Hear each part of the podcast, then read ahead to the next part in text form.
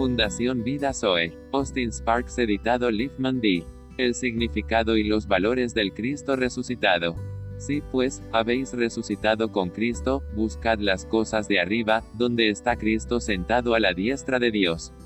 Colosenses 3, 1. Todo el reino y el alcance de Cristo para la experiencia en la vida y el servicio dependen completamente de su vida resucitada en nosotros. Todo ese reino y rango de Cristo cubre una gran cantidad de terreno e incluye muchas cosas. Nuestro propósito es observar algunas de estas cosas. Pero seamos muy claros en cuanto a nuestro punto de partida. Nada es posible de manera experimental, solo en la medida en que la vida resucitada de Cristo more en su interior y esté operando en su interior.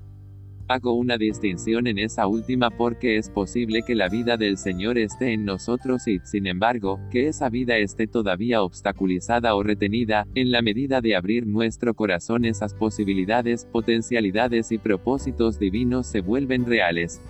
Es por eso que muchos de los verdaderos hijos de Dios, indudablemente nacidos de nuevo, después de haber recibido el regalo de la vida, no progresan, no crecen, se desarrollan, maduran, nunca abandonan la etapa y el estado infantil.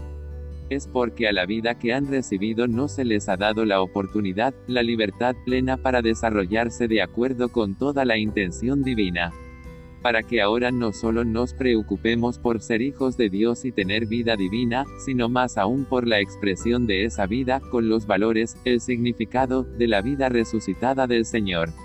El mismo como morando dentro. Para que esa vida tenga su plena expresión, proceda en su desarrollo hacia el logro y la realización de todo el pensamiento de Dios en nosotros, y a través de nosotros, en la vida y en el servicio, una necesidad fundamental de ese reconocimiento.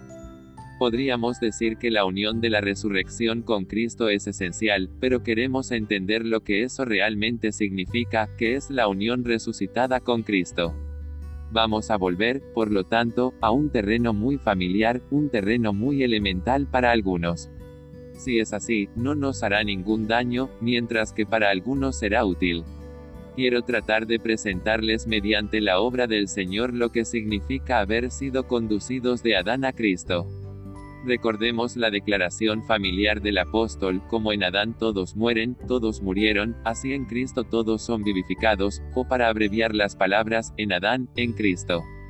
Como algo inclusivo, y quizás concluyente, sabemos muy bien lo que eso significa, podemos expresarlo en términos simples de salvación pero estoy bastante seguro de que todos nosotros, y todo el pueblo del Señor, debemos comprender su significado de una manera mucho más plena y profunda, con una comprensión más clara.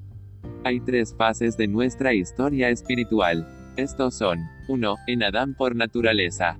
2. En Cristo de manera representativa. 3. En Cristo vitalmente. En Adán. En cuanto al primero de ellos, sabemos en gran medida lo que se entiende por el uso de la frase, en Adán por naturaleza. Estamos, por supuesto, hablando ahora de Adán después de la caída, Adán caído. Él es un tipo. Lo que ha sucedido espiritualmente en su historia ha afectado a todo su ser. Le ha afectado en mente, en corazón y en voluntad, en espíritu, en alma y en cuerpo. Su mente se ha oscurecido.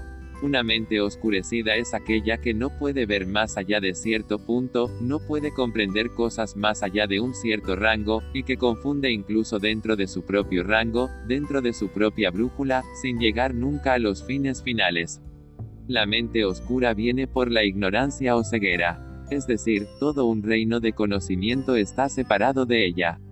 Ese reino, que es muy grande, un vasto reino, el reino en el que están las realidades, está cerrado a la mente. Ayúdanos Padre y abrenos el camino a la renovación de nuestra mente por tu gracia. Gloria, gloria y más gloria.